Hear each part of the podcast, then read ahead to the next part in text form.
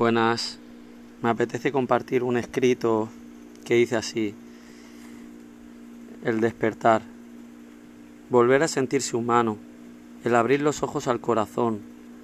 Despertar es la nostalgia de la infancia del niño que se abraza para perdonarse.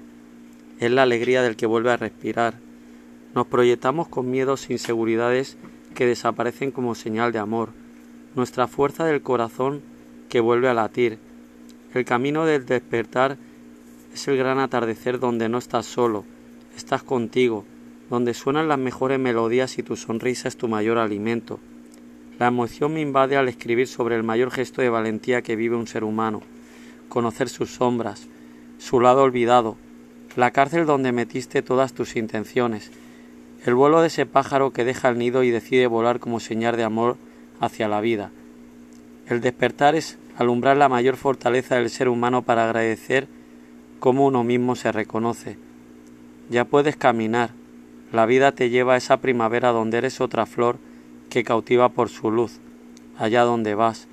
No pienses más, eres un invitado de este lugar donde tu silencio grita poesía. Muchísimas gracias por escuchar.